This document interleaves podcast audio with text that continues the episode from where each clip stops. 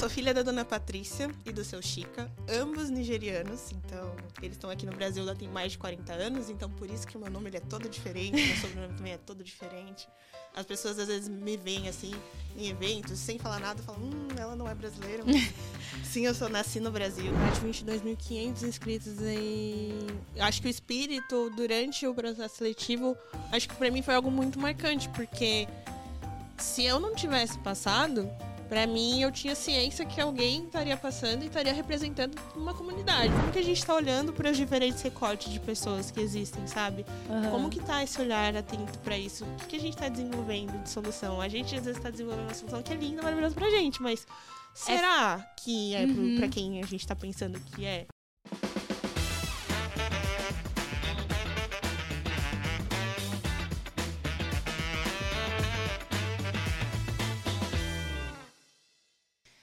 Fala pessoal, começando aqui mais um episódio do Black Voices, podcast destinado a falar da carreira de profissionais negros no mercado financeiro que atuam com tecnologia, inovação, produtos.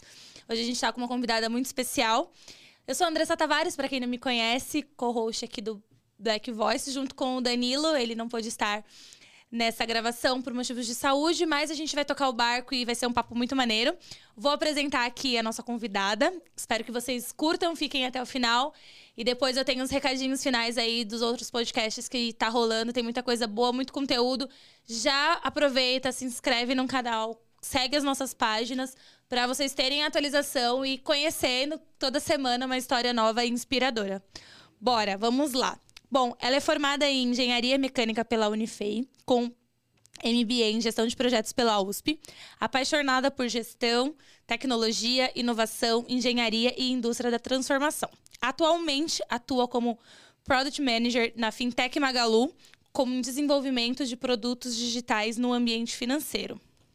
Estou falando de Blessing e Fecaibeia. Pronunciei certo, Blessing. Seja muito bem-vinda. Me corrija se eu estiver errada, porque, Pronunciou gente, o nome certo. dela é maravilhoso e diferente, então tem que rolar uma aula para poder falar, né? Blessing, seja muito bem-vinda. Eu tô muito feliz. Uma que você já é uma referência para muitas pessoas, para muitas mulheres, para a comunidade. Tem muita gente que eu comentei que viria falar com você, falar, não acredito, que não sei o quê. Então eu tô muito feliz, seja muito bem-vinda. Sinta-se em casa, que a gente Obrigada. tem uh, um espaço para bater papo. Olá, pessoal, tudo bem? Eu estou muito contente com esse convite, estou muito contente de estar aqui dentro do Black Voices, compartilhando um pouco da minha trajetória. E vai ser um conteúdo muito legal, muito rico. E sim, você pronunciou meu nome super certo. Ah, então vamos começar pelo esse nome. Qual que é a origem do seu nome? Legal. E aí a gente já pega o gancho de da onde veio a Bless, quem é a Blessing, ela é filha de quem. Conta pra gente de onde vem? Eu sou filha da dona Patrícia e do seu Chica, ambos nigerianos. Então, eles estão aqui no Brasil já tem mais de 40 anos, então por isso que o meu nome ele é todo diferente, meu sobrenome também é todo diferente. As pessoas às vezes me veem assim em eventos, sem falar nada, falam: "Hum, ela não é brasileira". Mas, sim, eu sou nasci no Brasil, eu, eu e os meus irmãos nós nascemos aqui. E eu acho que ter pais nigerianos que moram no Brasil diz muito sobre mim, diz muito sobre a minha trajetória, né? Porque não é tão comum a gente ver pessoas negras, né, nigerianas, vindas de outros países, principalmente aqui no Brasil. Mas como que eles sobrevivem, né? O que, o que, que eles se comem? Como, como, como, como se reproduzem aquelas... Onde moram? Como Onde vivem? Moram? Como se reproduzem? Exato. Conta pra gente, mas é, é muito legal e eu acho que faz super parte, assim, do propósito do, do podcast, que é justamente contar histórias inspiradoras, contar histórias de pessoas de superação, de transformação, de crescimento e dar voz, amplificar a nossa voz, a voz da nossa comunidade, né? Então, como que pode contar aí a história dos seus pais, como que eles vieram, o que, que eles começaram a trabalhar, e aí você vai atualizando a gente pra gente conhecer um pouquinho da sua história. Legal. Quando eles vieram pro Brasil no início dos anos 80, eles não falavam, eles falavam inglês, mas aqui no Brasil, o inglês não era uma língua super difundida, né? Então, as, as multinacionais estavam começando a vir para o Brasil, estava é, no fim ali do regime de, da ditadura aqui no Brasil também. Então, tinha muito esse, esse, esse complexo da língua. Como que eu vou me comunicar em inglês e as pessoas elas não entendem? E aí, todo o processo de aprender o português. Então, meus pais eles vieram para o Brasil para poder estudar, e isso é muito legal porque trouxe para minha família inteira o fomento do estudo como uma ferramenta de fato de transformação. Então, meus pais eles super compravam os meus sonhos assim, ah, eu queria fazer um curso de, de técnica mecânica, que foi o que eu fiz até, e foi até o que me direcionou depois de fazer faculdade de engenharia mecânica, eles, você tem certeza, filha?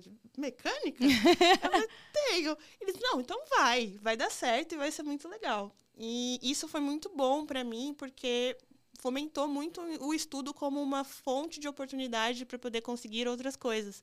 E aí, até nas comunidades que eu atuo, eu sempre fomento essa questão. Gente, vocês precisam de um curso? Calma aí, eu ajudo vocês aqui a achar um curso para poder a gente se desenvolver.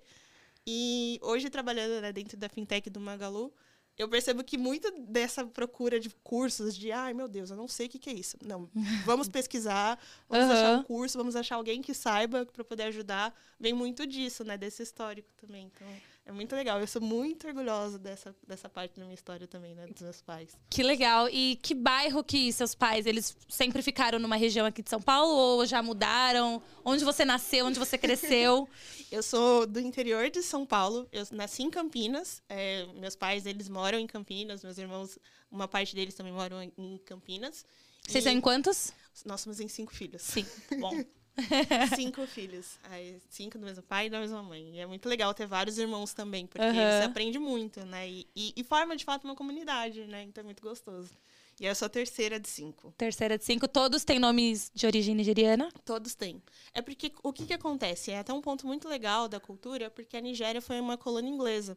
Então, rotineiramente, o primeiro nome ele costuma ser um nome inglês. E o meu nome é um nome composto, é Blessing Shidma.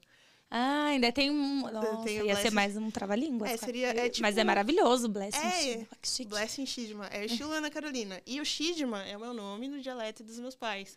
Ah, e aí o Ifecaibé é o sobrenome. Entendi, muito bom. E aí, que bairro que vocês.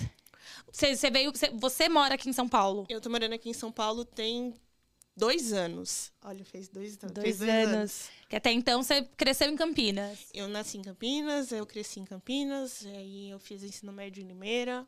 Aí a faculdade eu fui para Minas, aí voltei para o interior, mas não em Campinas, mas uma cidade próxima, e agora eu tô morando aqui em São, São Paulo. São Paulo, muito bem. E, Blessing, quando você era criança e aí convivendo numa realidade diferente dos seus colegas da escola, imagino que não era, né, todo mundo que tinha os pais que vieram de outro país, né? Com quatro irmãos. Então, como que era, assim, na, na escola? Como que foi o teu período escolar até você decidir? E, e até queria saber se... Você sabia o que você queria ser, né? Quando crescesse? Tipo, a mecânica, ela era um rolê, assim, que você falava... Desde pequena, gostava de mexer. Como que, que você queria ser antes, que talvez hoje não tenha nada a ver? Quando eu era criança, isso é muito engraçado, porque quando eu era criança eu assistia muito Bigman. E eu era apaixonada pelo Bigman. Então eu falava que eu queria ser cientista. E é muito engraçado, porque hoje, trabalhando com tecnologia, a gente mexe com ciência. Então, de alguma forma, aquele sonho de criança se concretizou. Se concretizou de um jeito diferente. De um jeito mas... É diferente, né? Não, não, tem ali aquele copo de Becker, você não tá fazendo aqueles experimentos. Uhum. E aí, eu era uma criança muito curiosa. E isso foi muito legal, porque os meus pais, eles deixavam, né? Essa curiosidade aflorar. aflorar. E aí, eu gostava muito de assistir Bigman. Eu falava, nossa, vou fazer aqui vários experimentos. Aí, via uns bichos, eu via detergente, misturava. Assim, eu era...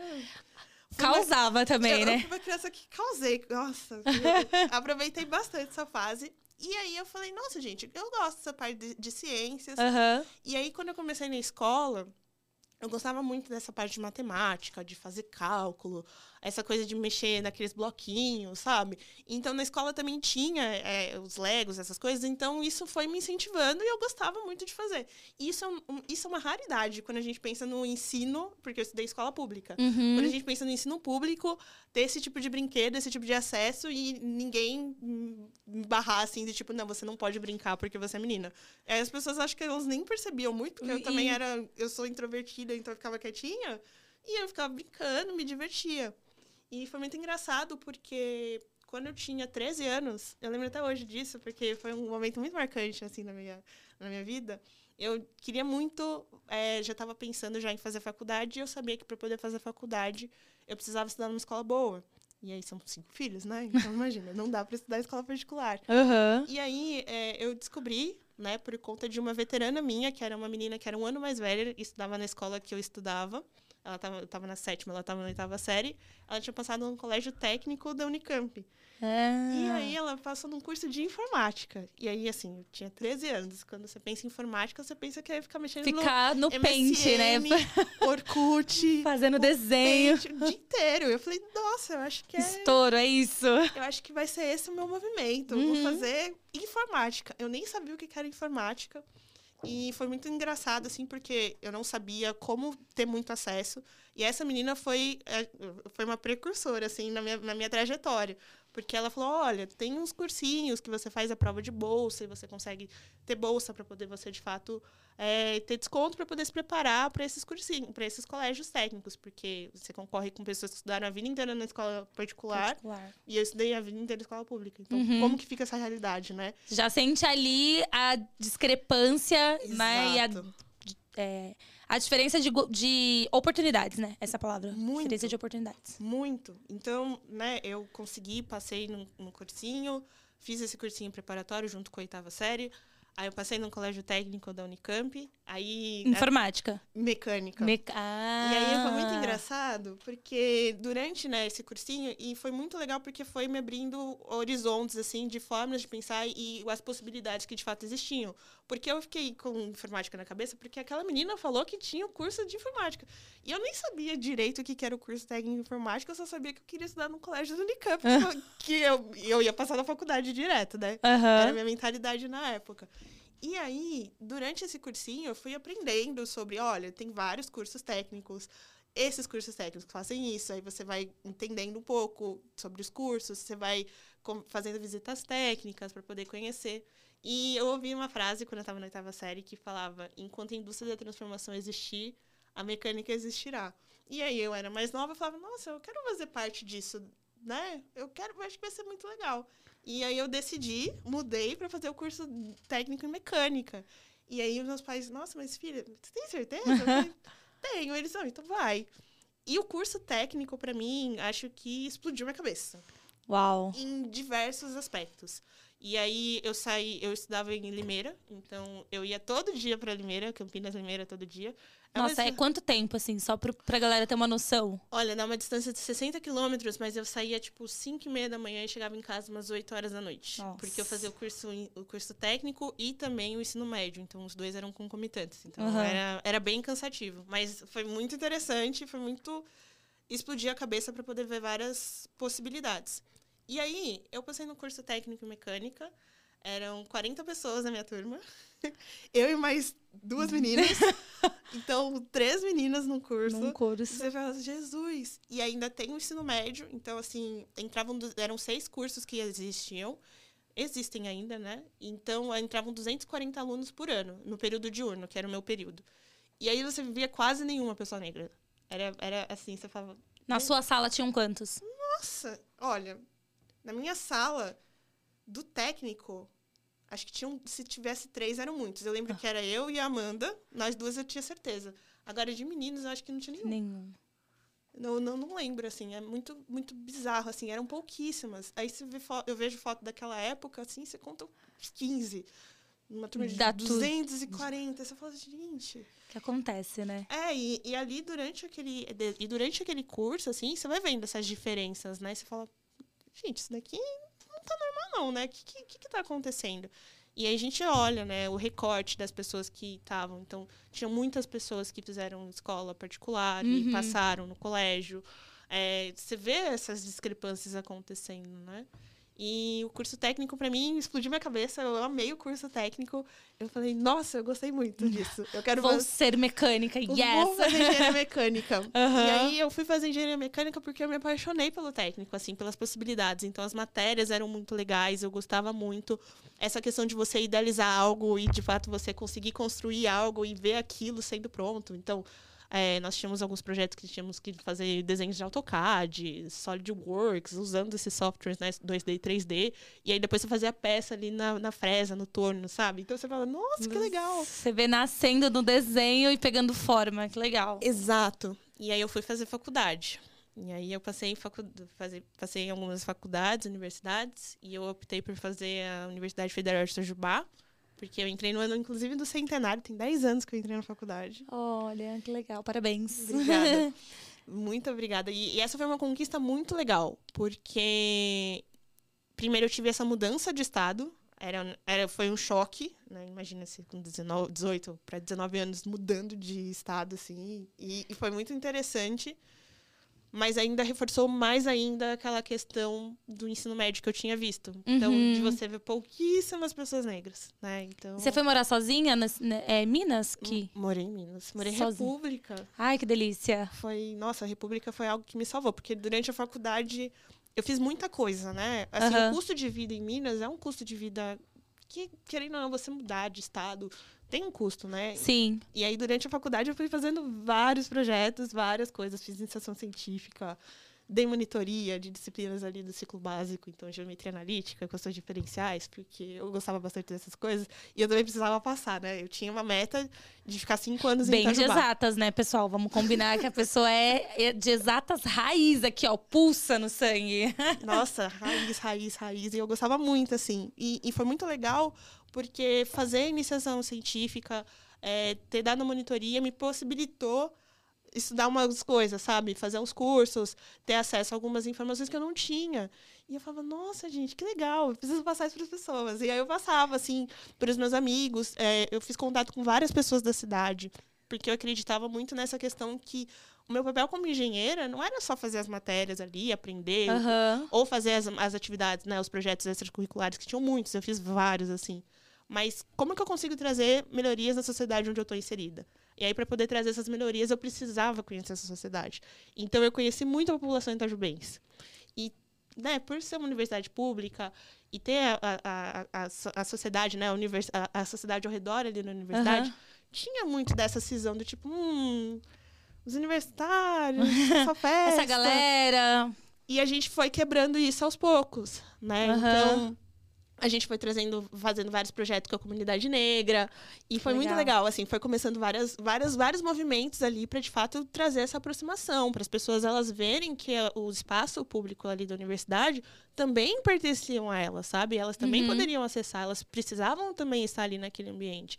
Porque senão as pessoas que estavam se formando ali ficavam cinco, cinco mais anos, às vezes, né? Porque a pessoa às vezes pode ficar mais tempo.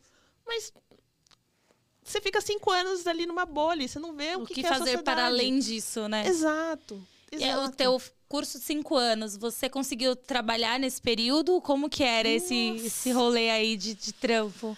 Eu, eu fui trabalhando, né, no que as pessoas elas talvez considerem como subempregos. Então, ah, eu fiz iniciação científica, tinha graninha da iniciação científica, dei monitoria, tinha graninha da monitoria. Ah, então essas, meu essas último- atividades, elas eram remuneradas de uma certa forma. Sim, sim. Os projetos é, extracurriculares, não. Aham. Mas essas atividades do tipo iniciação científica, aí tinha verba ali da FAPEMIG todo mês, 400 reais. É, inicia, é, a monitoria também, que eu tinha uma verba para receber para poder dar monitoria para os alunos. E aí, no meu último período, eu trabalhei numa lanchonete. Uau. E aí foi muito legal, que era uma lanchonete, que era fazia parte de hambúrgueres. Rei Burgão, inclusive, lá em Itajubá. Muito boa. Nossa, tinha aqueles lanches enormes. Ah, já assim. fiquei. Nossa, essa hora aqui, ó. Muito bons, muito bons, muito bons. E eh, foi muito legal porque o Rei Burgão me ajudou muito. E eu estava no meu último período da faculdade, eu estava fazendo iniciação científica, estava com as últimas matérias, e eu estava procurando estágio. E eu queria ter um período de dedicação total para o estágio, né? Então, Uhum. eh, eu acabei formando em seis anos, dava para formar antes, mas porque eu queria ter um ano só de estágio. Uhum. E aí, para poder de fato aprender e não ter preocupações com matérias e eh, outras pontas que também acabam que influenciam ali durante o seu período de estágio. E como eu estava em Minas, eu estava em Itajubá, né, no sul de Minas, se eu quisesse fazer estágio em São Paulo, se eu quisesse fazer estágio em Campinas, eu não poderia ter tanta matéria, né? Eu teria que fazer um malabarismo ali para conseguir fazer ambos. Então eu falei, não, vou tentar não ter matérias, não ter mais nenhuma pendência e só fazer o Só estágio. ter ficar de boa pra fazer o estágio, né? Exato. E aí, é, no meu último período, né, que foi o período que eu trabalhei na lanchonete, eu precisava do dinheiro da lanchonete para poder pagar os processos seletivos. Então, eu tinha que vir para São Paulo, né, para o estado de São Paulo para poder fazer.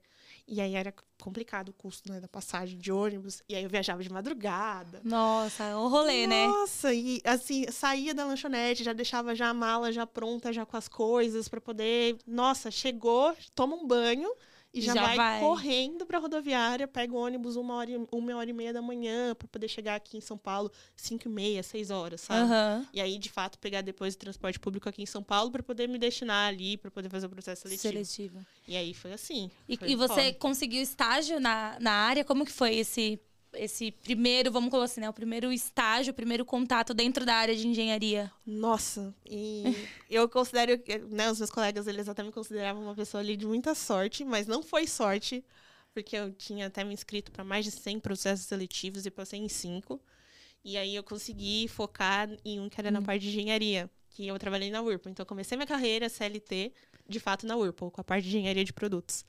E aí você deve estar pensando, nossa, mas o que, que é engenharia de produtos? É, e, já dá uma clareza. O que, que é o Whirlpool, né? O que, que é a Whirlpool? É isso. A Whirlpool é uma empresa, é uma multinacional, é, é americana, que ela é- faz a parte de produtos ali de bens de consumo. Aqui no Brasil é quem faz os produtos da Consul, da Brastemp e também da KitchenAid. E é muito Ah. engraçado, porque eu conheci a Whirlpool não por conta da Consul e da Brastemp, mas por conta da KitchenAid. Eu ficava, Olha que legal. Eu ficava vendo vídeo de YouTube daquelas blogueiras, e elas tinham aquela batedeira planetária. Maravilhosa. Vermelha, eu falava, nossa, é o meu sonho. Meu sonho de consumo. Ter uma batedeira planetária mara vermelha. Não, e eu lembro até que na minha entrevista de estágio eu perguntei se eles davam uma batedeira planetária para os funcionários, sabe? Sabe o Welcome Kit? Vem com uma batedeira planetária, por favor. Quem faz isso? Maravilhoso. Ai, Jesus. Léo, é, é, o Léo que foi a pessoa que me entrevistou, né? Que foi meu gestor, inclusive. Léo, obrigada, viu, pela oportunidade, porque eu não sabia. Eu achava que... Eu via aquela batedeira e falava, gente... E aí eu me inscrevi pro processo seletivo da Whirlpool também, focando na- batedeira planetária. Falei, dão benefícios? Eu falei, acho que a batedeira planetária é um. Fiquei feliz. Tá aí um dos motivos pra você procurar uma empresa. O que ela produz? O que, que ela fabrica? Exato, exato. E aí depois, né, é, antes de, de fazer a entrevista, obviamente, eu fui... Assim, meu primeiro contato com a, que eu soube o que era Whirlpool foi por conta da KitchenAid, mas depois eu fui aprofundando, Foi né? entender, foi entender. aham. É, Fazer a lição assim, de casa, estudar a Entender a empresa. empresa. E a Whirlpool, assim, ela é uma parte muito, muito rica em inovação. E principalmente quando você pensa em engenharia. Então, lembra aquela coisa do meu curso técnico que eu, nossa, pensava em uma peça, desenhava ela no. AutoCAD, no software, e depois eu via ela pronta? A Whirlpool foi isso pra mim. Legal. Porque eu trabalhava na parte de engenharia de produto. E era a parte de tecnologia, de fato, da. Whirlpool. Então, com a parte de máquinas de lavar. Então, a máquina da Brastemp, tem modelo BWK12 Habana. tem uma peça aí que eu estava envolvida no desenvolvimento. Olha, aquela peça eu conheço bem, eu Conheço. ajudei a desenvolver. É que legal. É muito, é muito gratificante quando você tem um, um trabalho seu, assim, rodando pra população, né? E que você fala, meu, eu fiz parte disso. Exato. E quando e, e, para mim máquina de lavar foi algo muito marcante, porque quando a gente pensa na população brasileira, não é todo mundo que tem condição financeira de comprar uma máquina de lavar. Porque querendo ou não, o custo de uma máquina de lavar é um custo caro. Exato. E aí como que fica? E, e, e quando a nossa máquina de lavar quebra, a gente, meu Deus, o que eu vou é fazer? um desespero, né? Eu vou mandar pra lavanderia, você já planeja, ah, vou mandar pra, pra casa do meu amigo, ele vai lavar Aham. minhas roupas, vou fazer alguma coisa pra poder lidar, mas e numa população, né, num cenário de Brasil, que é um país enorme como a gente tem, que não é todo mundo que tem uma máquina de lavar, como que fica essas pessoas, sabe? Aham. Então, eu entrei pra Whirlpool, assim, nessa parte de de produto, porque eu, eu tinha a ideia de trazer, de uma forma muito positiva, impactos que o, o preço ali da lavadora, o custo final dela, fosse acessível para várias pessoas que hoje não tinham uma máquina de lavar, sabe? Aham. Então, eu entrei com esse propósito. E aí, fiquei lá por quase três anos. E aí, comecei na parte ali, então, produtos com Brastemp, né? A parte, era uma função ali de liderança técnica, então era uma parte de gestão. Aham. Mas eu puxei um pouco. Nossa, eu queria também me desenvolver tecnicamente, né? Na parte de engenharia. Então, posso fazer algumas coisas tecnicamente. Fui fazendo umas engenharia ali por fora. Colocando a mão na massa em algumas coisas. né? Isso! Legal. E eu acabei, eu acabei sendo efetivada muito rápido, assim. Tanto que na Whirlpool o prazo, assim, para efetivação era... Nossa, o estágio é um ano, pode acontecer de você ser efetivada, pode acontecer de não ser. Uhum. Então, eu não cria expectativas, eu acabei sendo efetivada. E aí, Legal. quando eu fui efetivada, o meu escopo se tornou, né, continuou sendo a questão de desenvolvimento de lavanderias, né, de máquinas de lavar, mas para a Colômbia.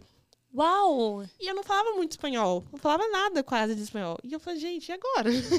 Como faz, né? O inglês você já falava. O inglês a gente Até já por conta fala. dos seus pais, né? É, e aí também o dia a dia da empresa te força, né? Você tem contato com todo mundo de vários países.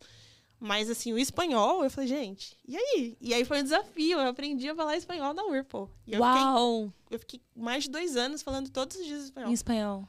E aí aprendendo, Aprender, né? curso. A melhor coisa de você aprender é um inter... você conseguiu fazer um intercâmbio sem sair do, do Brasil, né? Porque Exato.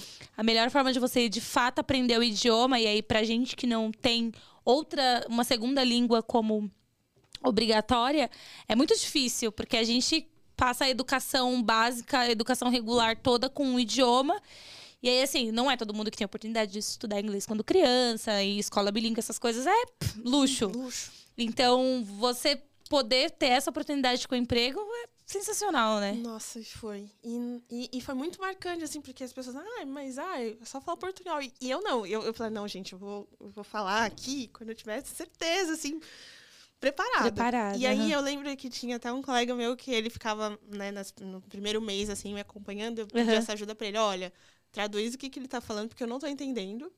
Né? Tem várias coisas que ele tá falando que eu não tô entendendo. Aí ele traduzia, aí eu falava o que, que eu. O que, que eu, que eu Aham. tinha descoberto.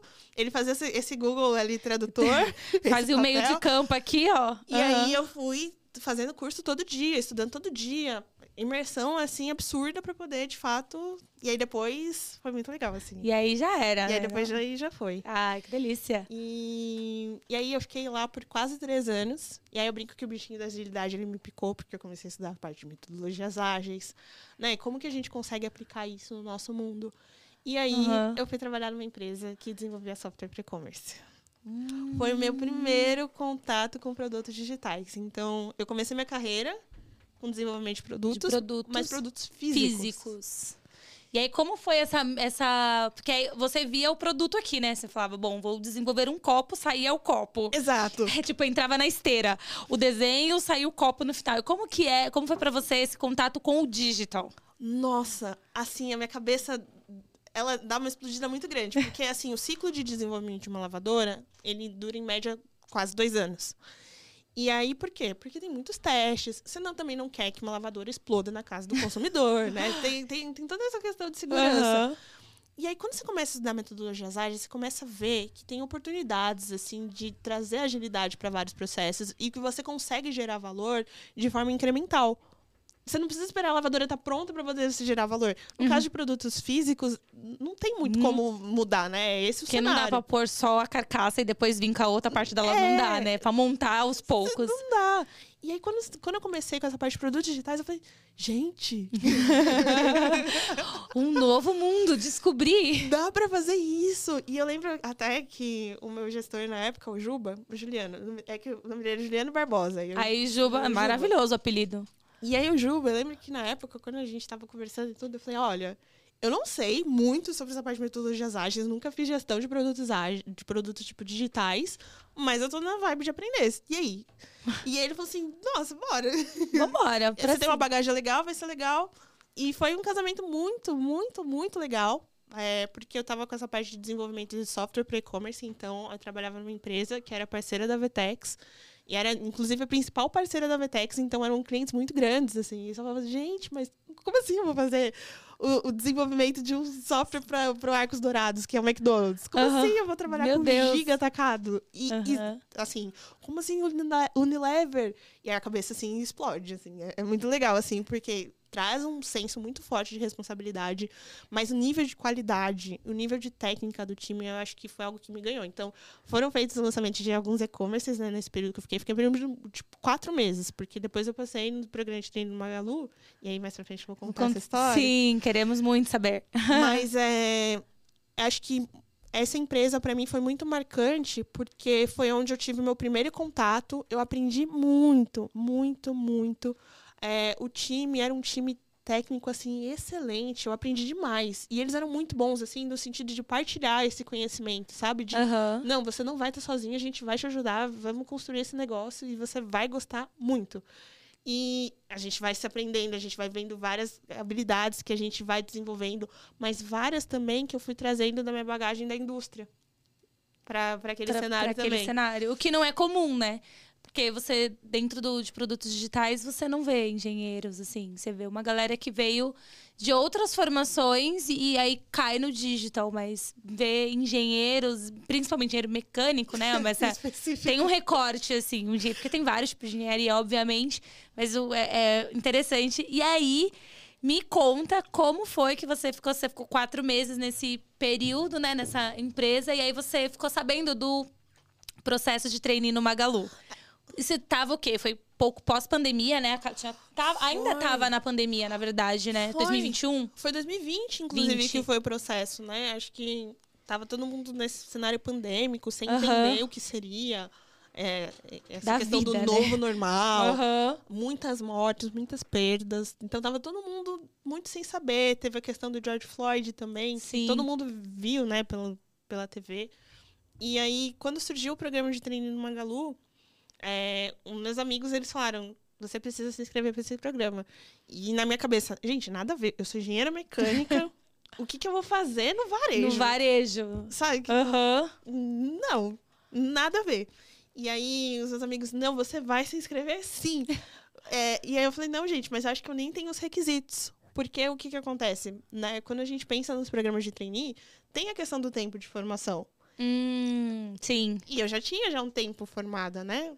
Normalmente pega ali no, no final da faculdade, né? É, no final da faculdade. Um... Ou quando um ano depois, né? Uma É. coisa. Uhum. E eu já, né, quando eu passei no programa de treino no Magalu, eu tinha 26 anos. E aí eu falei, não, gente, eu tô velha já pra trainee. Imagina. Aham. Não, não faz sentido trainee pra mim. Faz sentido, sei lá, se eu for mudar de emprego, uma vaga pontual. Mas trainee? E aí eu me inscrevi pro programa de trainee e foi muito engraçado, porque durante a trajetória, assim, do programa, é um programa... Foi um programa longo, né? Foi um programa de três meses.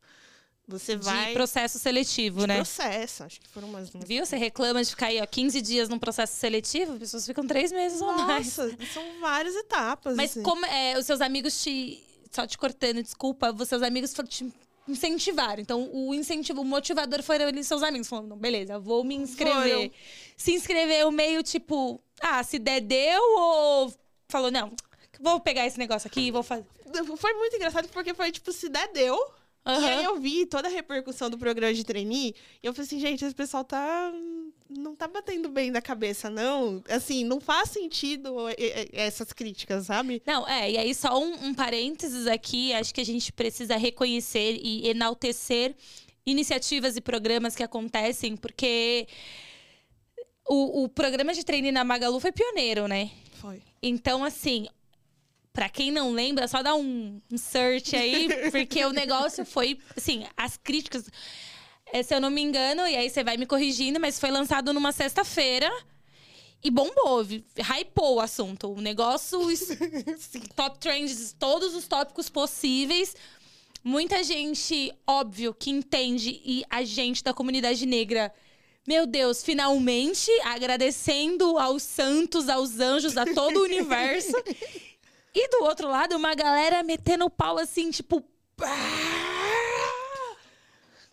Como quando você se inscreveu? Porque teve um período ali de inscrição e você viu esse movimento, o que, que você sentiu? Quais foram os seus sentimentos nesse momento? Eu falei, gente, esse pessoal acho que não tá batendo muito bem na cabeça, não. Porque, né, tinha muitas das críticas que falavam, ah, não, mas ah, a gente vai ficar. O pessoal é ruim, não sei o quê. E aí foi muito engraçado que depois que é, eu passei no programa e os meus colegas nós passamos, várias pessoas depois, eu não sei como que essa lista vazou, porque eu, eu, eu, eu, eu, sou introvertida. Então eu não, não passei, nossa, passei Passa- no programa. Aham. Não fiz isso, entendeu? Porque eu não fiz. Não era do, não era do teu perfil, não é meu ok. Aham. E aí, é, alguém, acho que foi a Vitor, inclusive, pegou, descobriu ali, tipo, o nome dos, dos, dos 19 que tinham passado no programa, fez um post, marcou os 19. E aí eu lembro que na época todo mundo tava funcionando o LinkedIn. E aí várias pessoas que estavam criticando o programa, depois elas falaram, ah, não. Mas também você pega ali uma pessoa negra que trabalhou na Whirlpool, fala inglês, fala alemão, fala espanhol, o que que você... Aí você fica, mas gente, mas eu não, não é sobre. E assim, eu acho que vale reforçar que não é pela cor, é pela competência, né? Então, A gente só teve, eu falo a gente porque eu tava comentando aqui com a Bless antes de começar a gravar que eu assisto o vídeo e eu me emociono como se assim fosse eu, como se fosse o meu irmão Sim. sendo aprovado no processo. E, e foi um espaço cedido para que, é, de novo, essa, é, falasse de oportunidades. Então, foi uma oportunidade que essa.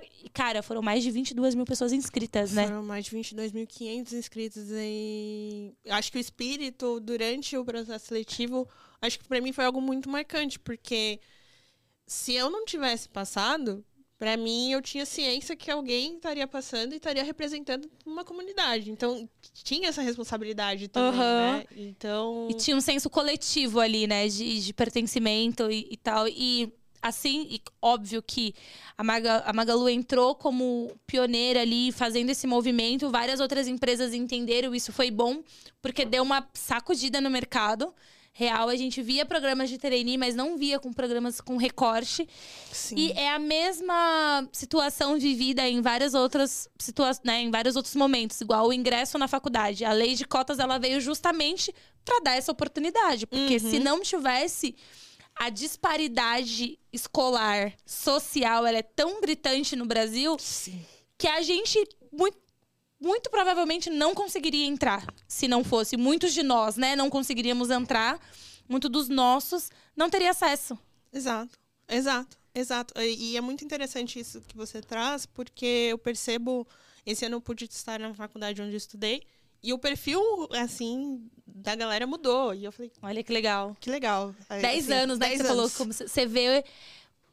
Pô, são 10 anos, mas mudou. E daqui a 10, cara, eu fico muito ansiosa até pra ver. tipo, fala, meu, tudo que a gente tá construindo, porque só foi possível você estar há 10 anos atrás, porque outros abriram as portas e Exato. iniciaram, né? E hoje a gente tenta alargar um pouco mais as portas para que outros passem e que depois não tenha mais essas barreiras, né? É, a responsabilidade, né? Você para é, de ter uma responsabilidade individual apenas, mas você também passa a ter uma responsabilidade cole- coletiva, né? Coletiva. E aí, como que fica isso nos espaços?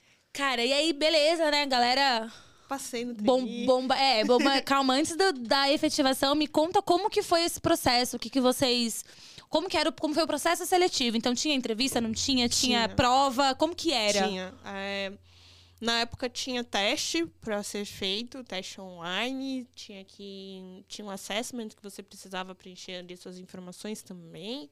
É, depois, se você fosse selecionado né, nessa prova, nesse teste online e também no assessment, você era submetido ali por desafio que era um vídeo. E aí Um vídeo, como que é? Um vídeo pitch? era um vídeo de dois minutos, tinha uma temática, é, agora eu Hum. não lembro muito, era alguma coisa de tecnologia. Uhum. E aí você tinha um tempo, acho que era de menos de dois minutos para poder fazer um vídeo, propondo solução e etc. E aí eu lembro que depois dessa etapa do vídeo, os aprovados, que foram 320. Né? Uau. Tipo, então do recorte de mais de 22.500 pessoas, passou para quem, quem foi selecionado para a etapa de dinâmica, né? Que era após a etapa de vídeo, foram 320 pessoas. E aí depois é um monte de dinâmica. Então tem a dinâmica é, de grupo, e aí depois tem a dinâmica com não sei quem. Assim, foram muitas. muitas vários vários muitas. processos. E aí E vai você afunilando, faz, é, né? Você faz com gerentes, depois você faz com diretores, depois você faz com diretores executivos, para depois ir com Fred. Acho que foram umas nove, dez etapas. Foram muitas etapas. Foram, Uau. foram quase três meses de processo. E aí, quando eu recebi a notícia que eu tinha sido aprovada, que até no vídeo. Nossa, Gente, tem um vídeo incrível. Se você não viu, veja. É, ele mostra ali toda a trajetória de todas as pessoas que passaram. Então, recebendo a notícia com seus familiares. Foi incrível, é incrível. muito legal. Emocionante de ver. É, e, inclusive, meus pais, inclusive, estão no vídeo, porque eles falaram que, ah, né, você é filha de nigerianos, a gente quer entrevistar os seus pais. Ah, que, que massa, né? Aham. meus pais. Eles. Eles devem ter contado uma história pra cada um pra gravar. Ou vocês já sabiam que, se que eram. Porque vocês não sabiam que eram Não. aprovados, né? Foi online, Não, foi, foi na online, foi na hora. E né, eles falaram, olha, né, a gente está gravando aqui alguns candidatos e tudo, que tem umas histórias que são interessantes, e aí a gente viu, né, nós vimos que os seus pais, eles são da Nigéria, então nós queremos entrevistar os seus pais. Eu, ah, beleza, vou chamar aqui os pais para poder participarem dessa entrevista. Aí foi, teve toda a equipe ali de, de gravação que foi para minha casa para poder fazer. E aí no dia, depois eles falaram, ah, então, sair a notícia. E eu falei, ah, gente, beleza. Eu falei, olha, se der ruim, né, pelo menos meus pais eles ficam na TV. É, vou deixar meus Se- pais famosos, tá tudo bem. se der der- boa, né, deu boa. E aí saiu o resultado e saiu o que eu tinha passado. E aí foi muito, foi muito interessante porque você passa um pouco de um filme, né? é, da sua trajetória e etc. E eu fiquei até no vídeo emocionada. Falei, nossa, cara, eu tô emocionada. E aí minha mãe, ah, mas. E é muito engraçado que minha mãe no vídeo ela fala que eu tô mais emocionada do que quando eu tinha passado Na em várias faculdades. E, e porque, assim, né? É, é, é uma responsabilidade muito grande, né? Você tá, tá representando várias pessoas, E né? o que representou esse programa pro nosso país, né? Então você é a materialização, a gente falou muito de esteira de produto, então você foi a- uma, uma materialização, da- foram 19 aprovados, né? 19. Um- Uma materialização ali de algo que foi desenhado. Algo Exato. que foi rascunhado, que as pessoas ali do time Magalu se propuseram a fazer e tal, e desenharam. E se materializou. Então é uma conquista muito grande, né? Sim. mais do que o, o- o lance racial, tá técnico também, porque é, é exaustivo. Processos seletivos, Sim. eles são exaustivos. E Sim. vai, cada vez vai gerando mais ansiedade, né? É isso. E, e, e pra mim, é, ao longo desses processos desse processo seletivo do Magalu, que foi o que eu prestei, eu fui me descobrindo também. Porque passa do momento de ojeriza, porque não faz sentido eu estar no varejo. Aham. Pra eu. Nossa, gente, mas olha que legal. Olha que, que oportunidade. Olha que possibilidades que tem, né? E eu tava muito contente no meu antigo emprego. Eu, eu Uhum. gosto, eu gosto sempre de reendossar isso, porque eu estava no meu outro emprego, tava trabalhando com produtos digitais, tinha um período ali, tava. Tava amando, né? E tava amando. Eu falei, nossa, acho que me encontrei. Aham. E, e aí depois que foi todo esse processo de decidir, putz, será que eu vou de fato pro, pro Magalu ou não? Porque foi uma decisão que eu tive que tomar e que eu não sabia muito se era a, a escolha mais assertiva ou não. Porque o varejo, né, ia estar cada vez mais distante ali da minha área de formação. Durante o programa de treino, você pode cair em diversas áreas. Você pode- eu poderia cair, por exemplo, na área comercial. Nada contra comercial, tem até uma discussão. Mas, assim, Não o era meu o teu perfil, perfil. não Aham. faz sentido. Então, como que fica esse universo? Mas eu queria muito entender como que a máquina de lavar, né, que eu entendia todo o fluxo de ideação até você ver o produto pronto na fábrica, como que isso chegava para o cliente final? E Como eu que era a tava- venda disso agora, Como né? que O outro lado da moeda, como né? que era o outro lado? E eu tinha muita curiosidade de entender como que isso funcionava. Eu falei, eu acho que eu vou lá para poder entender. Entender, conhecer e aprender. Então foi muita curiosidade. E eu fui pro Magalu por isso. E aí você foi aprovada, chegou a notícia e como que foi o programa de trainee, né? O que que vocês conheceram? Porque você entrou, né? E a gente vai chegar na parte como que uma engenheira mecânica trabalha com finanças, Pix e etc. Mas o que que você foi conhecer do universo varejo? Foi muito, o programa de trainee é muito legal porque você tem uma visão sistêmica da empresa. E esse é um ponto que é muito interessante, porque o varejo ele é muito grande. O varejo ele tem várias ramificações. E então, nós começamos o programa no, no período de estágio em loja. Então, imagina, 2021, pandemia ali no, No alto, no auge ali. E nós fizemos estágio em loja, então você passa pelos modelos de loja do Magalu. E aí depois você tem o período de job rotation que você passa por todas as áreas. Uhum. Para você entender o dia a dia. Em muitas das áreas você tem projetos, então, ah, eles têm uma, uma dor, eles têm uma dificuldade, a gente propor soluções ali para poder sanar e soluções que de fato sejam viáveis e que sejam práticas ali de, execu de, de execução. Então foi muito legal, porque você vai pensando em Aham. universos diferentes. Então, eu brinco que foi um ano como se fosse uma consultora, porque você aprende sobre aquela realidade, entende o dia a dia, você tem poucos dias para poder propor soluções para uma dor que eles tenham, mas que de fato possa trazer resultados. Então, vários projetos que nós propusemos ali naquela época foram implementados e trouxeram resultados para a empresa. Então, é muito legal que você já vai começando Já vai. a Aham. ver esses resultados de fato acontecendo e vai trazendo esses ganhos. Então, é muito legal porque você conhece as pessoas das áreas, você entende a realidade delas, e aí quando você, de fato, depois que, que finaliza o programa, é alocado para uma área, você entende a realidade daquela área porque você estava lá. você ficou um você tempo. fala, hum, aí você consegue amarrar, né? Você consegue Você- amarrar, você consegue amarrar, você consegue propor soluções, você consegue propor melhoria de processo. Tipo, hum, então, sua área tá fazendo isso daqui e a, sua, a outra área faz isso daqui, mas se vocês fizerem isso daqui, dá para unificar, seja, vai virar um ganha-ganha para as duas áreas. Então, tem Aham. oportunidades. Você vai trazendo esses insights também, que é algo muito legal. E aí, durante o programa, a gente. Né, nós passamos por todas as áreas, fazemos projetos também por todas as áreas, recebemos diversos treinamentos ali focados né, nesse desenvolvimento de liderança. Então, como que como que você pode se tornar um líder melhor, questão de negociação, a questão de oratória, a questão de soft skills, a questão de hard skills, então cursos ali da parte de economia. Você vai fazendo várias coisas e Aham. você também traça, né, um PDI, que é um plano ali de desenvolvimento individual com coisas que você gostaria de desenvolver, né, nesse período de um ano, então cursos, o que você gostaria de fazer, e é muito legal, porque você vai expandindo. Então, durante a minha trajetória, né, passei por, por, também a gente nós fizemos projetos ali na parte de tecnologia, então na parte de tecnologia para moda, tecnologia para logística, então você vai vendo várias várias questões. E aí você vê que o varejo, né, hoje, é assim, como a gente conhece, tem uma ideia de varejo, não é só a loja que vende o produto, existe um Não. universo gigante por trás que roda para fazer acontecer. Principalmente porque ele, nos últimos anos, você tem o poder de compra na sua mão, né? Você não precisa mais ir numa loja Exato. e o- os e-commerces como um todo do, do universo varejista, eles cresceram Muito. absurdamente. E na pandemia foi o boom, né? Na pandemia foi bom. E sabe o que é muito legal? Porque acho que a pandemia trouxe uma reinvenção também muito forte para esse ambiente de lojas. Assim, o Magalu já era já uma empresa já que já trabalhava com a parte de multicanalidade, então de você comprar no site, retirar na loja, Aham. já tinha já isso. Mas acho que a pandemia ela trouxe também alguns processos que o Magalu já estava propriamente implementando.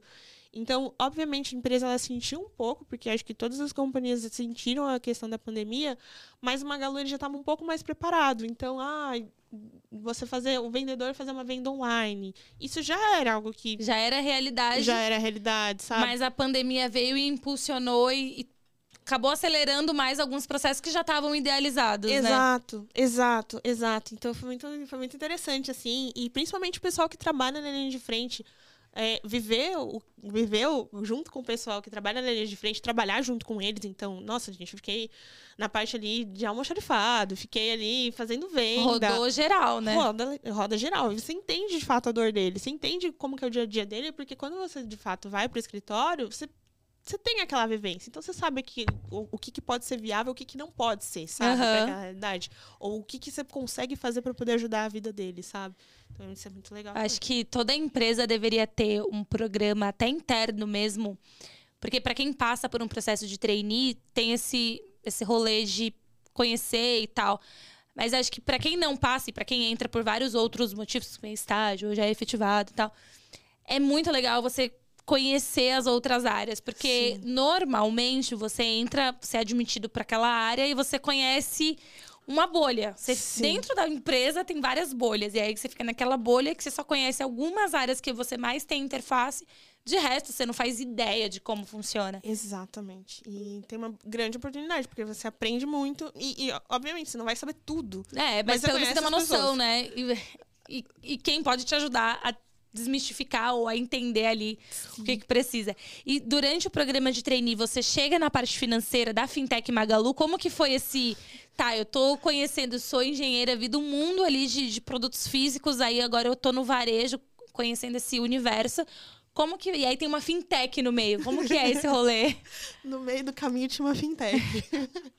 é muito legal porque houve o, o período dos projetos individuais. Então, nós fazíamos projetos, né, desafios coletivos, mas tínhamos ali também o projeto individual. E aí tinha um projeto individual que eu não sabia o que, que era. Aí eu vi que era tipo pós. Aí, tipo, POS, né? Eu, Aham. gente, que, que é? Eu achando que era pós, pós-fintech. Tipo, assim, eu não sabia o que, que era. Eu Aham. falei, gente, o que, que é pós, né? Não entendia. Aí o pessoal, pós é maquininha. Eu falei, que, gente? Mas é pós, tipo, o que, que tem a ver? O que, que tem a ver? Só que pós é, tipo, é, a- é abreviação pra Point of Sale. Tipo, é POS, que é maquininha. Então, como que, que- como que isso ficava? Como que eu desenvolvia? O que que era? E foi pra mim uma descoberta, porque eu vou ser muito sincera com você, Andressa. É, eu tenho Pix hoje, né? Ok, estou, tô nesse processo, mas assim, eu fiz o Pix, a chave Pix, porque o meu pai me forçou a fazer a chave Pix. Ele queria fazer a transferência pra mim, ele, tá, me passa seu Pix. Eu, que Pix, pai? Eu não uso Pix, não. Ele, vai criar uma chave Pix, sim. Agora, sim, senhora. É, e meu pai, assim, tem 70 anos. Aham. E aí eu fiz a chave Pix causa do meu pai.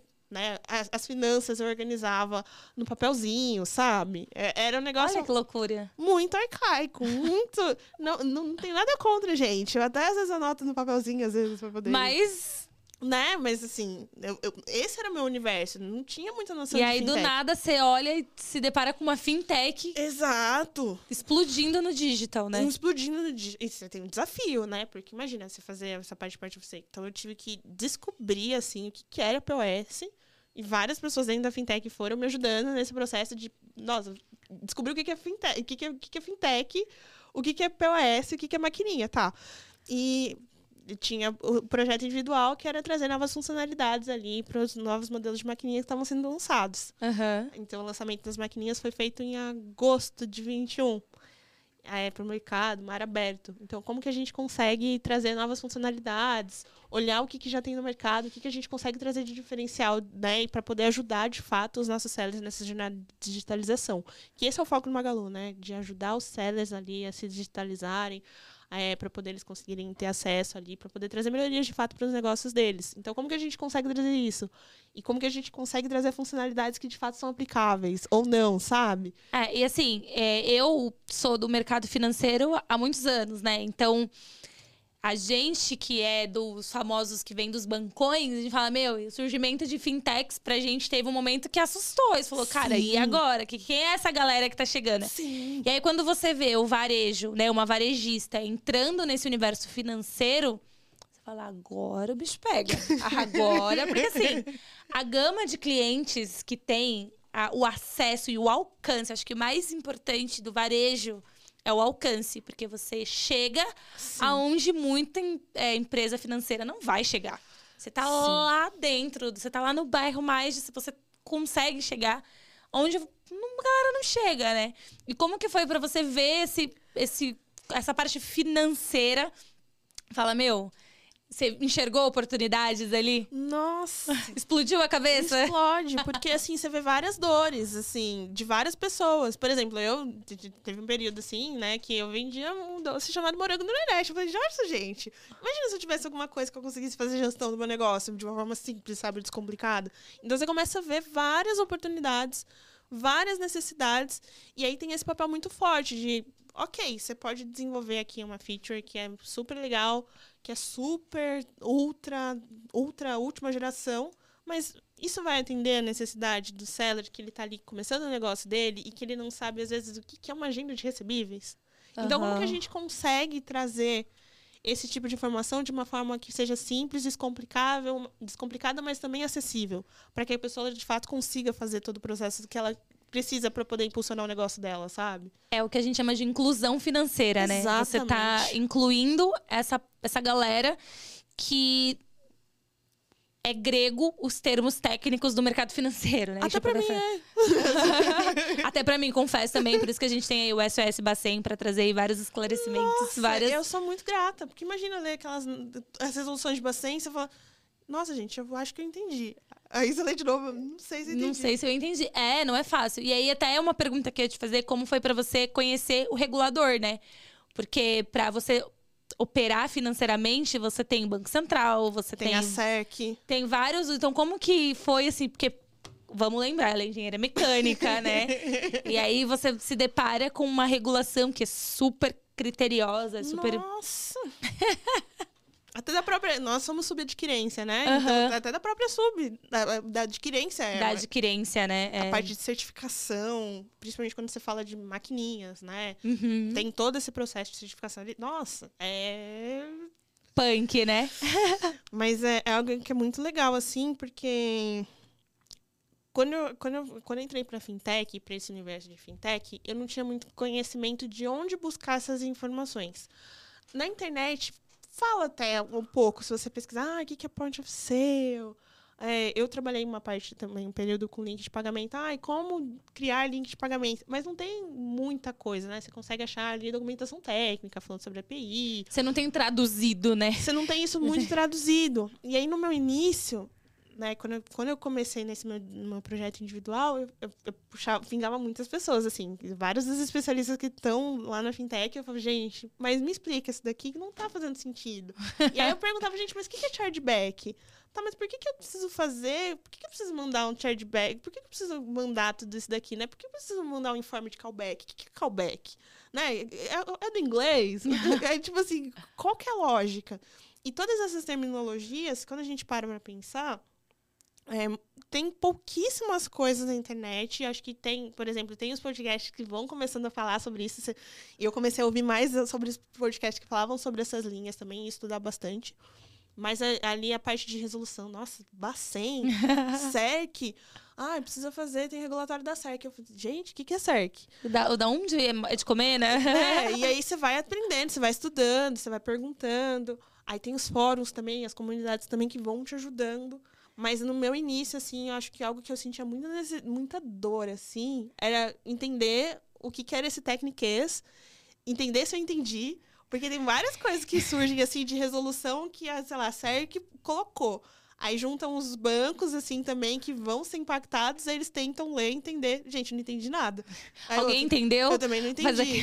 e aí, o que que fica, sabe? Aí você, ninguém entendeu nada, certo? E aí, vamos melhorar esse texto? Vamos, vamos, porque, né, a galera não tá conseguindo. A gente vê muito isso em, em vários projetos, que é, é realmente complexo. E aí vocês apresentaram esse projeto individual, vocês tinham que apresentar, esse era o final do programa. Final do programa, a gente, nós apresentamos o projeto individual. Durante o programa de trainee, a gente apresent, nós já apresentávamos já os, pro, os projetos assim para diretorias, né? Já apresentávamos projetos para o Fred também. Então, uhum. os projetos que também o Fred também estava presente ali, dando também os palpites dele. E também tínhamos ali os projetos individuais.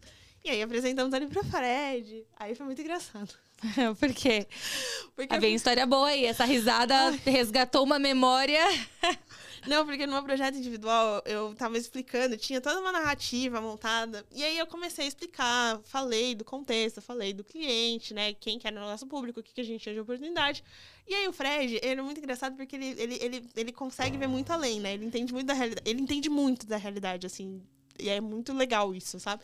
E aí eu comecei, ele, pá, não, mas e se a gente explodiu a cabeça dele? E eu falei assim, calma, deixa eu terminar de E aí eu falei muito assim, sincera. E aí todo mundo começou a chorar e dar risada, porque imagina, você tá falando pro, pro, pro, pro só CEO. pro CEO do rolê tipo, ali. Calma. calma, moço. Fica quieto, moço, deixa eu terminar de falar. Quem faz isso? Mas, assim... Quem pede pro CEO parar de falar? Tipo, calma. deixa eu continuar. Espera, eu vou falar sobre isso novamente.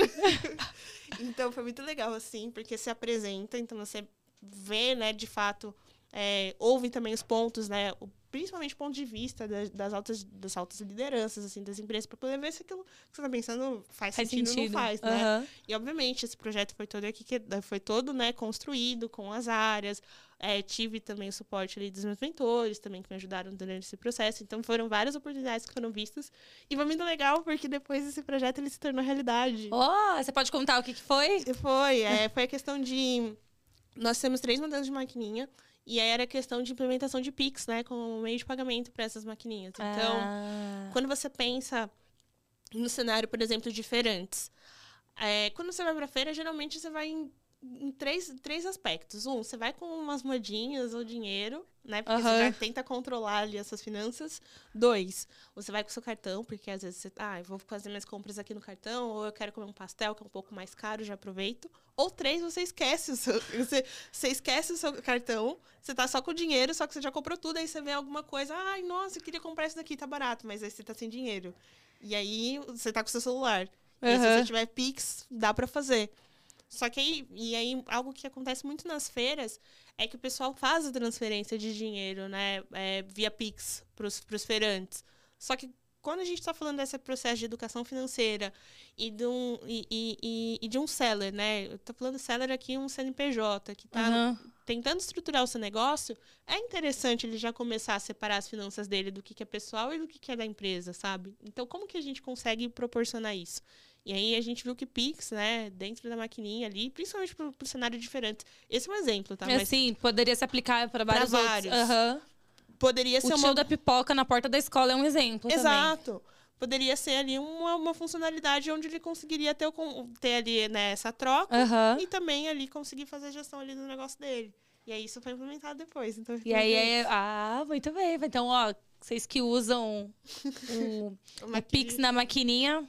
Tem, a- tem a máquina de lavar de Blessing, tem a maquininha de Blessing também, é sobre isso. Vamos ver qual vai ser a próxima, Nossa, nossa próxima criação. Teve várias já, nossa, nesse processo, assim, teve várias. E é muito interessante porque você vai observando qual que é o comportamento do seu público também.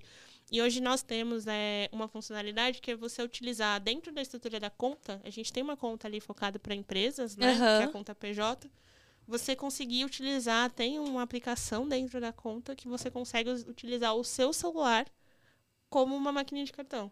E aí utiliza a tecnologia do Tap on Phone, né? E aí você faz ali o pagamento com aproximação, o seu celular funciona ali como uma maquininha de uma cartão. maquininha aí. E isso é muito interessante, porque quando a gente pensa em maquininha, tem um custo de hardware. Uhum. Como que a gente consegue amortizar esse custo de hardware, mas fazer com que pessoas que não sabem se vão ter de fato uma loja física, um negócio mais estruturado, estão naquela dúvida e, querem ter al- algo para poder cobrar as pessoas? Ou até mesmo seu amiguinho lá do churrasco, às vezes você quer cobrar ele. Como faz? Não, ai, eu não Fique em paz. Eu tenho aqui, ó. Passa aqui, ó, aqui no celular. Maravilhoso isso. Isso Exato. resolve vários problemas, várias tretas, inclusive, entre amigos e famílias, né? Meu, que legal. E depois do programa, você foi, né? Então, a gente tá no momento que se foi apresentado.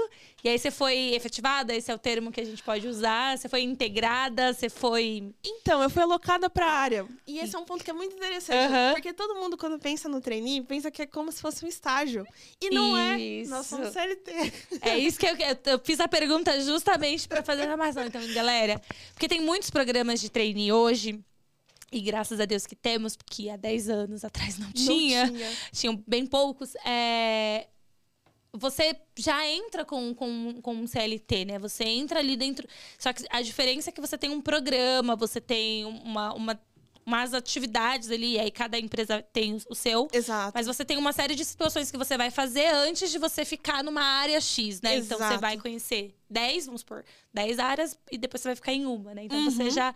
E aí você foi alocada pra área da fintech. Eu fui alocada. É que Ou não? Passei- Ou antes. passei por muitas reorgs dentro do Magalu. Nossa, muitas reorganizações, né, ocorreram. Mas eu tava trabalhando com a parte de meio de pagamento. Ah, tá. Meio de foi, pagamentos. é. E aí, né, a, a estrutura que eu tava, eu não tava dentro da fintech, mas depois de três meses foi pra, vo- foi Virou pra fintech, tech. e aí eu tô voltando na fintech. E eu tô lá desde então. E, nossa, mexendo ali com a parte de maquininhas, então a parte de link de, de pagamentos, Phone também tá. Aí agora, né, fui pra, pra estrutura da conta. E tô mexendo com essa parte ali de agenda de recebíveis. Então, todo esse processo. Todo esse processo. Dos sellers.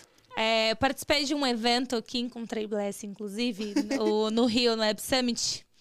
E tinha um stand do Magalu gigante, maravilhoso, cheio de interações. E Bless estava super orgulhosa, porque aparecia lá, tinha alguma coisa, algum O projeto. On Phone. né? É, e conta um pouquinho mais de como que foi ver, cara, o teu projeto, né? E aí do teu time, obviamente, ali no. Meu, pra sei lá quantas mil pessoas foram naquele lugar que tava muito cheio. Tava bem cheio. Tava bem cheio. Foi muito legal, porque eu acho que é, concretiza, acho que um trabalho que o time estava sendo, que o time estava empenhado, né, em fazer acontecer. É, nós entendemos a relevância ali do Tap on Phone. É, quando você pensa nesse público que está nesse processo de digitalização, até mesmo para mim, eu penso, né? Porque eu, eu- eu uso para poder cobrar meus amigos, inclusive. Maravilhoso. É. Quero já pôr esse negócio aqui no meu celular também. E é muito legal porque você atua numa camada desse processo de digitalização que você re- retira ali o impedimento do custo de hardware. Então você Uhum. torna um produto que, que, que é mais acessível né, para o cliente. E além disso também, você foca ali de trazer uma acessibilidade ali de, da pessoa conseguir manusear de uma forma simples e intuitiva. Então, ter ali aquele totem que a pessoa ela conseguia de fato acessar de forma simples, né? ela fazia ali o processo, o fluxo e ela já via já tipo aplicado. Aplicado.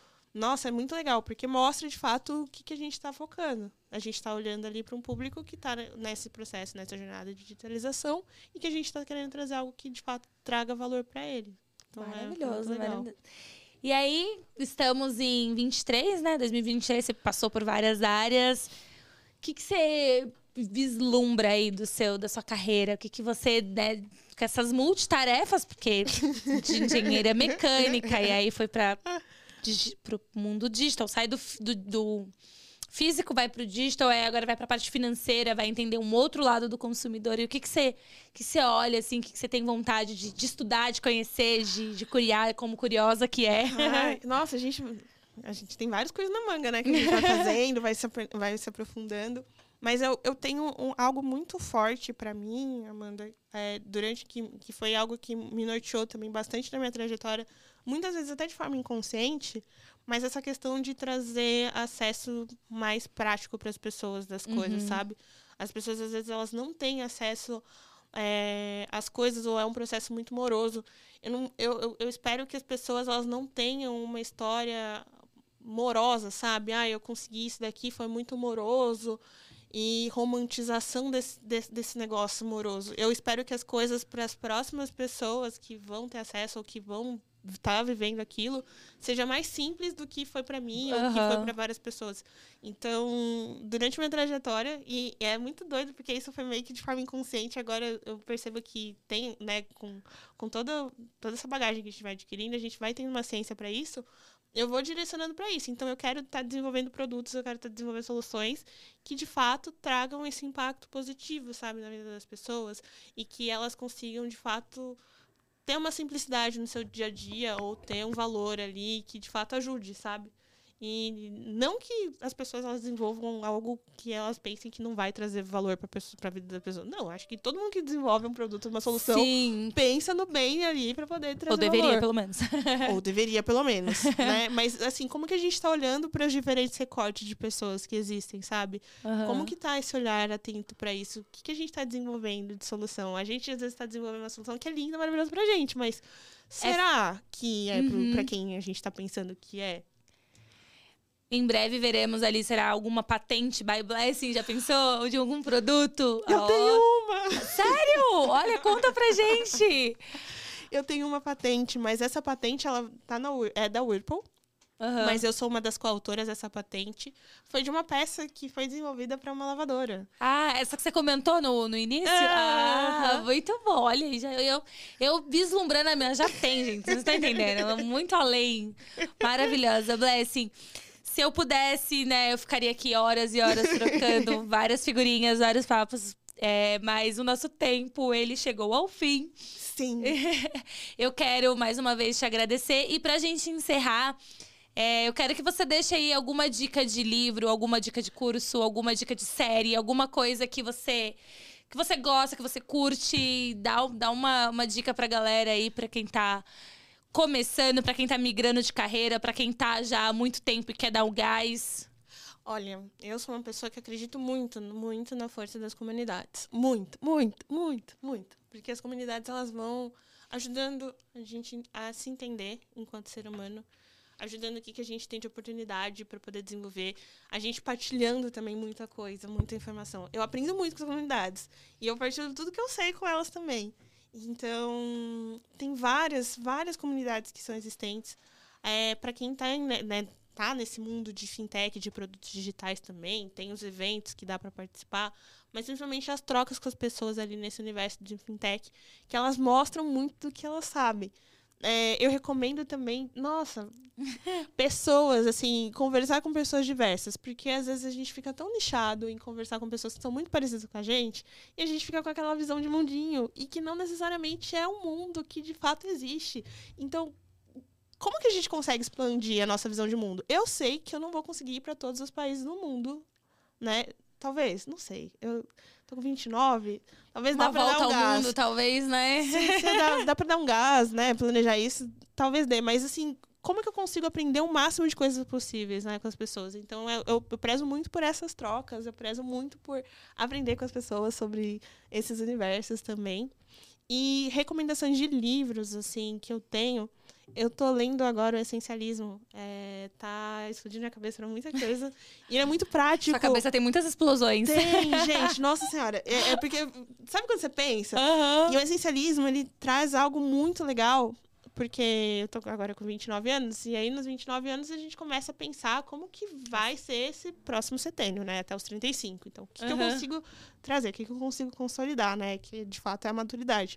E esse livro, ele traz muitas coisas, mas muitas coisas muito legais que nós conseguimos aplicar no nosso dia a dia. Então, você não necessariamente precisa trabalhar com produtos digitais. Você trabalhando em qualquer área, você consegue aplicar. Até na sua própria vida pessoal. Então, várias coisas do essencialismo eu já estou aplicando. Hum, será que isso daqui faz sentido? Ah, isso daqui é talvez? Talvez é não. Então, você começa a pensar ali diversas possibilidades. Isso é muito legal. Porque te traz o essencialismo, ele te traz esse, essa mensagem de, tipo, focar no que realmente importa, hum. sabe? Uhum. E Obviamente, também tem outros livros. Nossa, tem vários livros de autores. Eu sou uma pessoa que gosto muito de ler. De ler, né? Eu gosto bastante de ler. Então, gente, ó, quem quiser se conectar com a Blessing, as redes sociais dela vai estar tá aqui no, na nossa descrição. Sim. Chamem ela, tenho certeza que ela vai estar tá disponível aí pra. Enfim, ela é mentora, a gente nem, nem comentou dessa parte ainda, mas ela tem uma, um currículo extenso. Infelizmente, o tempo acabou mas ela é super disponível, super acessível, Sim. né? Então, chamem, faça parte das comunidades a qual ela pertence. Sim. E, Bless, mais uma vez, muito, muito obrigada. Foi um prazer eu que agradeço. ter você aqui com a gente. Dá um beijo nos seus pais, eu já fiquei com muita vontade de conhecê-los, seus irmãos também. Depois eu te mostro foto, você vai se apaixonar por eles. Viu, pai e mãe da Blessing, assim, eu vou aí tomar um café qualquer dia com vocês. Sim, por favor.